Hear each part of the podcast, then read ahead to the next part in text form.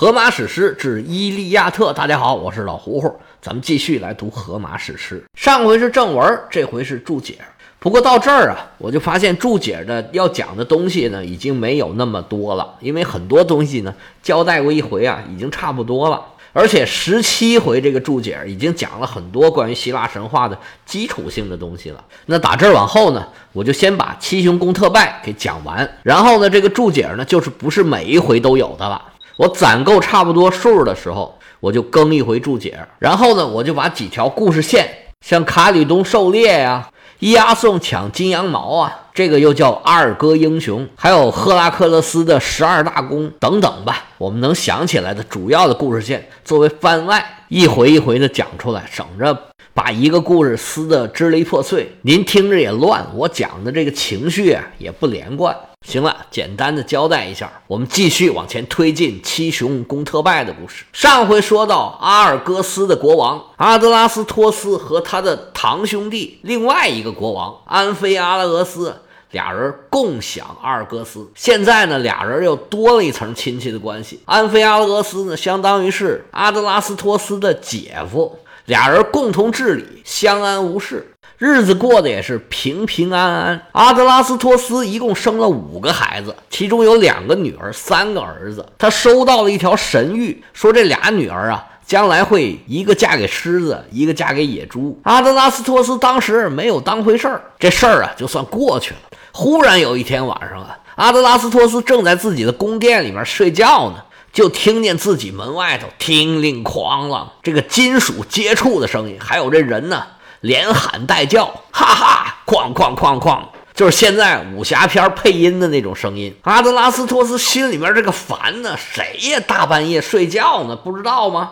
跑我门口来演马戏来了吗？是哪个摄制组的？是觉着我们家太漂亮了，就跑我这儿来拍戏来了吗？响两声就得了呗，还哐啷哐啷起来没完了。到后来实在太吵了，哎呀，给他烦的呀，披着衣服就出去了。他拿着火把往出一照啊，一看，哎呦，没有摄制组，就有两个小伙子在那叮叮当啷打的正来劲呢。外行看热闹，内行看门道啊。这阿德拉斯托斯啊，自己也是练家子，一看，嚯，这两个小伙子身体不错，武功也还可以。阿德拉斯托斯把火把一举，说：“停，你们俩别打了，你们谁呀？”两个小伙子一看，哟，有人来了，这手里面的招啊，就逐渐变成防守了。慢慢的退出了圈外，不过还各自都拿着武器提防着对方。其中一个高一点的对一个矮一点的说：“哎，你不是我兄弟派来的杀手吗？”对面那个说：“你才杀手呢，有我这么帅的杀手吗？”国王说：“停停停停停，你们俩别吵了，你们怎么跑我这儿来打架来了？你们俩都是谁呀？”稍微矮一点那位说：“啊，我是卡吕冬的王子，名叫提丢斯。因为在狩猎的时候啊，失手打死了一个亲戚，被我叔叔给赶出来了。我这一路啊，到处流亡，正好流到你这儿来了。我是又累又饿，正想找个地方吃点东西呢。那结果就碰到对面这家伙了。他是不由分说，拿着大宝剑就砍我。我也不是好惹的呀。你有大宝剑，我也有啊。”这黑灯瞎火的，我也不知道他是谁。结果就听了哐啷打了半天，实在不好意思啊，打扰您睡觉了。对面的那位武士啊，听见他说这个话呀，哎呀，流露出不好意思的表情，脸都红了，说我呀是特拜的国王，我父亲呢叫做俄狄浦斯，可能你们都听过老胡胡讲那个故事吧。当时是说好，我跟我弟弟俩人呢，一人替一年当国王。结果我弟弟呢，就勾结舅舅克良，把我呀给赶出来了，而且还派了杀手啊，一路在追杀我。所以我这神经啊特别紧张。这不嘛，刚才走到您家门口的时候，正好碰见对面这位。我一看他呀，长这么难看，贼眉鼠眼的，就不像好人，肯定是我兄弟派来的杀手。对面那位说：“你放屁，你才不像好人呢。”波里尼克斯说。我害怕出什么意外啊，就决定啊先下手为强。结果没想到他还挺厉害。结果我们打了半天呢，也没分出胜负，反倒把您给吵出来了。不好意思，不好意思，吵您睡觉了。阿德拉斯托斯说：“这倒不碍事儿，睡不睡觉的倒无所谓。我看二位啊是举止不凡呢，果然都是贵族出身。您二位啊要是不嫌弃的话。”就请到我的宫里边。我看二位啊，也都是旅途劳顿，面带着倦容。刚才又打架打了半天，您二位想必啊也是饥肠辘辘。我们吃点喝点你们二位啊就在我这儿安歇一晚。有什么事儿啊，咱们明天再说。刚才打架这两位啊，英名叫一个王子，叫个贵族，实际上都是落难至此，饥寒交迫。对于阿德拉斯托斯的邀请啊，可以说是一点抵抗的能力都没有。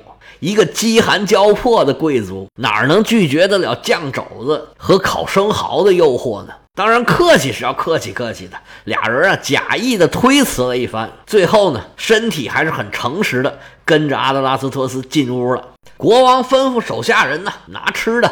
俩人把武器放在墙角上，进了屋，把灯点起来，整个屋就亮堂起来。其实什么灯啊，就是火把嘛。大家看过欧洲的电影就知道，照明就是用火把。那怎么照更亮一点呢？那就是多点几支火把。来客人了嘛，那就多点了几支火把。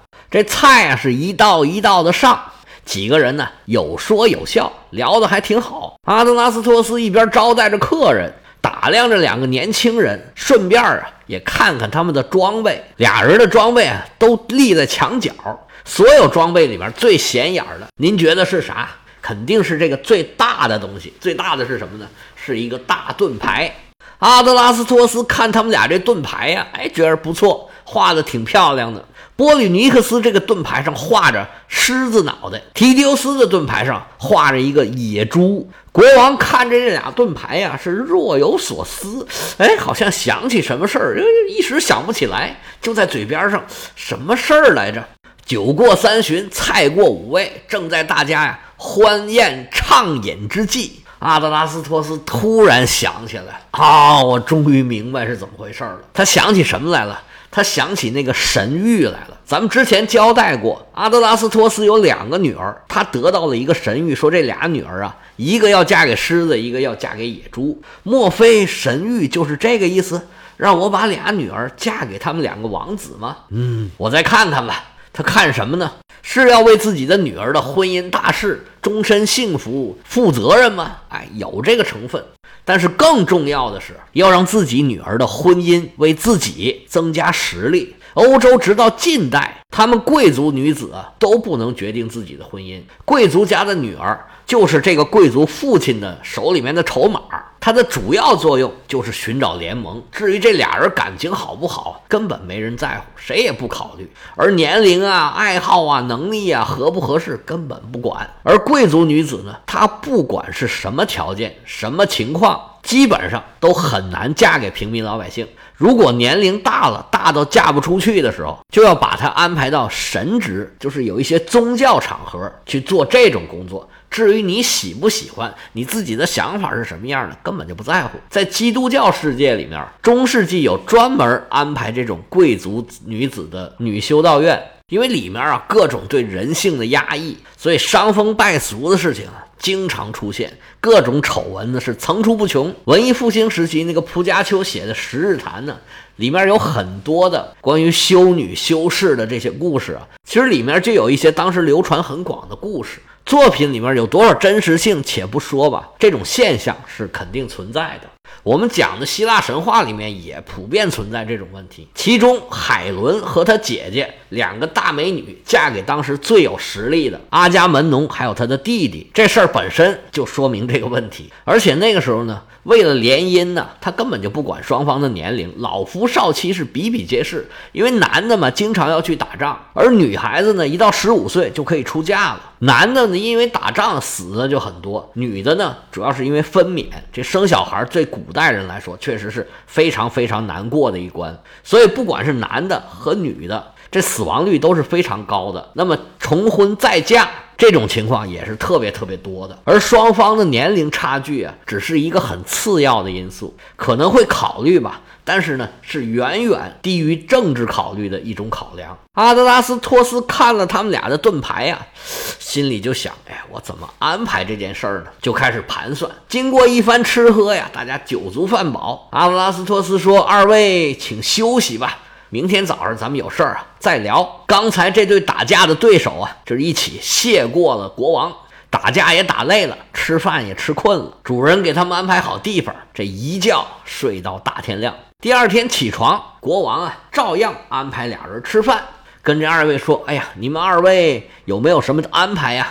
如果没有什么要紧的事儿，就在舍下盘桓几日吧。”这两位啊，说难听点就是丧家之犬呢，没地方去，有地方去都不至于在人家门口打起来嘛。于是就跟阿德拉斯托斯：“哎呀，多谢国王，在下没有什么急事儿，您方便的话，我们可要讨扰了。那方便方便。”我们偌大一个王国，也有很多好玩的地方。哎，我带二位啊走一走，打打猎，吃吃美食，四处啊盘桓盘桓。你们也没有白来一次吧？那多谢多谢。于是阿德拉斯托斯带着这两位失意王子，就在自己的王国之内啊，就开始转悠开喽。转悠是转悠，他主要是啊摸清二人的底细，了解了解他们的实力，看看呢。女儿嫁给他们有没有什么好处？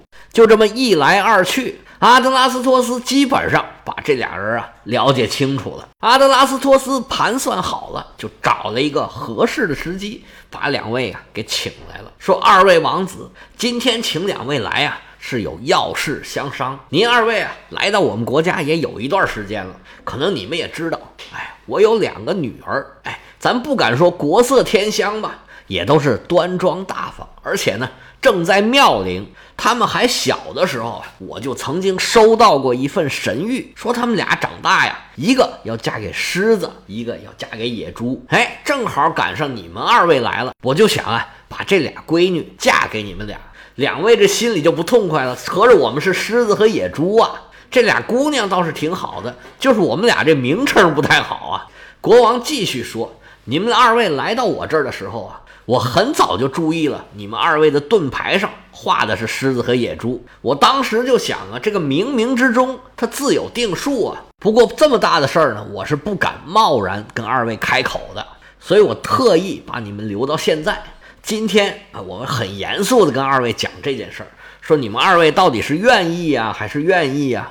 波利尼克斯和提丢斯俩人啊，名不正言不顺，在这住了很长时间了。每天都担心自己啊，该不是什么时候人国王跟自己说：“哎呀，你们二位悉听尊便吧，你们下一站溜达溜达吧。”真不知道去哪儿好。而且呢，在这儿啊，锦衣玉食，日子过得很不错，还真是舍不得走呢。今天被国王请过来，二位就有点心虚，不知道是什么事儿，不知道是吉是凶。一听说是这事儿啊，不但还能在这儿继续待着，而且呢，名正言顺了以后。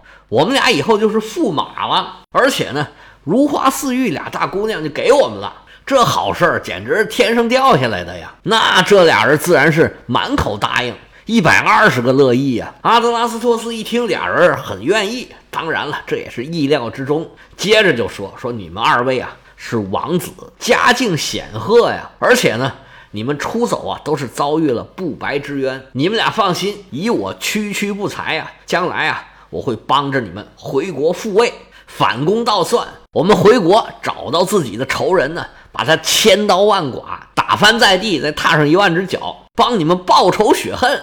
你说好不好啊？那俩人自然是千恩万谢呀，谁不想当国王啊？谁不想报仇啊？那好吧，既然说定了婚事，就先安排结婚吧。吹吹打打，两个公主就嫁给两个王子了。下一步就是安排。两位王子的复国大计，因为卡吕东的国王还在，所以图丢斯啊就没有那么着急回国。他就算是回国，也得继续当王子。而波吕尼克斯可就不一样了，他只要一回国，只要打赢了，把他弟弟和他舅舅咔嚓咔嚓，他就是国王了。所以，首先要复国的肯定是这个波吕尼克斯。想要复国呀，就得打仗啊，那打仗可不是容易的事儿。阿德拉斯托斯为了帮助自己的女婿复国啊，可没少操心。兵马未动，粮草先行啊！打仗就是打钱，从来都是这样。那兵器也从来都是最贵的。在《荷马史诗》里边，如果杀了对方的一员战将，首先就是要把他的盔甲给脱下来。为啥呀？因为值钱呐。咱们在正文里面讲过，狄俄莫德斯和对方交换铠甲。其中一个值九头牛，一个值一百头牛。值九头牛也不得了啊！现在一头牛也要几万块钱吧？而那个时候啊，生产力不发达，牛是主要的能源，而且牛的一身都是宝啊！如果按现在人民币来算，就这一身盔甲呀，少说得值一百万。这还只是一小部分，部队里面都是棒小伙子，一天能吃多少粮食啊？你不给人吃粮食，人家怎么打仗啊？半大小子吃死老子，军队的补给啊，真把国王能吃死。而且更重要的是人才呀，领兵打仗。所谓千军易得，一将难求啊！到二十一世纪，最缺的都还是人才呢，更何况那时候了。所以阿德拉斯托斯还有波吕尼克斯想要打赢这场仗，除了张罗钱、张罗粮之外，还得说服这些将领帮他们去打仗。俩人是各种宣传教育，死说活说，组织来组织去，找到了六个同盟，其中啊，阿德拉斯托斯自己算一个。波利尼克斯和提丢斯两个，那加一块儿是三个。国王有两个弟弟，一个叫西波莫东，还有一个叫帕尔特诺派俄斯。国王还有一个侄子叫做卡帕纽斯，加在一块儿是六个。提丢斯说：“那行了，咱们人数够了，咱走吧。”阿德拉斯托斯说：“不行，还差一个。你没听说过七雄公特拜吗？那到底是差谁呢？”国王说呀，有一个人，我们是没有他，真的不行。这个人呢，名叫安菲阿勒斯。从我父亲那边论呢，他是我的堂兄弟。不过呢，现在啊，他又是我的姐夫。这个人可不得了啊！你听听老胡胡以前讲的那个，他的祖上名叫莫兰波斯啊，他是有前知五百年，后知五百载啊，有预言能力的。他老祖啊，就把这个本事传给他了。现在我这堂兄弟安菲阿拉俄斯啊，这功力啊深不可测呀！他上知天文，下晓地理，中通人和，而且能跟神仙对话，能跟生物交流，那能耐大了去了。平常啊，我跟他是合作无间呢。有了他，哎，我们这军队就是有了眼睛；没有他呀，我们连路都找不着，整个就是盲人瞎子。不带他，我是不敢出门打仗啊。那您赶紧去请他呀！但是他现在呀，不知道去哪儿了，我们谁都找不着他。之前呢，我也跟他说过这事儿，他告诉我说，咱不能去，这仗啊必输无疑，肯定我们要死在那地方。那他别的话我能信，这话我不能听啊，咱必须得去打仗啊。他这么死劝活劝呢，我也不能听，我就觉着咱必须得去。结果后来我再找他呀，就找不着了啊。您说他能去哪儿了呢？那可真不知道，我们国家这么老大，他随便找个地方一躲，我们上哪儿找他去？那您打算怎么办呢？我猜呀，我姐姐应该知道他在什么地方啊。那您就去问问我大姑，问问他在哪儿，我们去那儿把他请出来不就得了吗？我问过他呀，他就不说呀。啊，波吕尼克斯这时候啊，心想啊，我呀不出血是不行了，我为了复国呀，我什么都愿意拿出来。于是波吕尼克斯啊，就跟阿德拉斯托斯说：“岳父大人呢，小旭倒是有一点点想法，不知道岳父大人您觉得合适不合适？哎，你说说我听听。”波吕尼克斯说：“我听说呀，我大姑这人啊，没有别的问题，她就是特别的贪财，而且这女人呢，她就特别喜欢这个好衣服啊、珠宝啊这些东西。嗯，有这么回事儿。”小婿，我手上啊倒是有两样东西，这是我们家祖传的宝贝。当时从家里面出来的时候啊，我特意把这两样宝贝给带出来了。待会儿我回屋把这两样宝贝给拿出来给您看看。我现在为了复国呀，我可以把这两样宝贝送给我姑姑，让她帮着我们把姑父给找出来。您看好不好呢？国王说：“你这个宝贝啊，别说你姑姑，我都想看看到底是什么了。你先拿过来给我看一下。”我再看看送不送给你姑姑，看看他能不能帮我们办这个事儿。波里尼克斯赶紧回答了一声好，回到了房间，把自己的宝物拿出来。宝物拿出来一亮啊，阿德拉斯托斯眼睛都看直了，说这事儿啊成了。要知道波里尼克斯拿出来的是什么宝物，我们下回啊跟您说。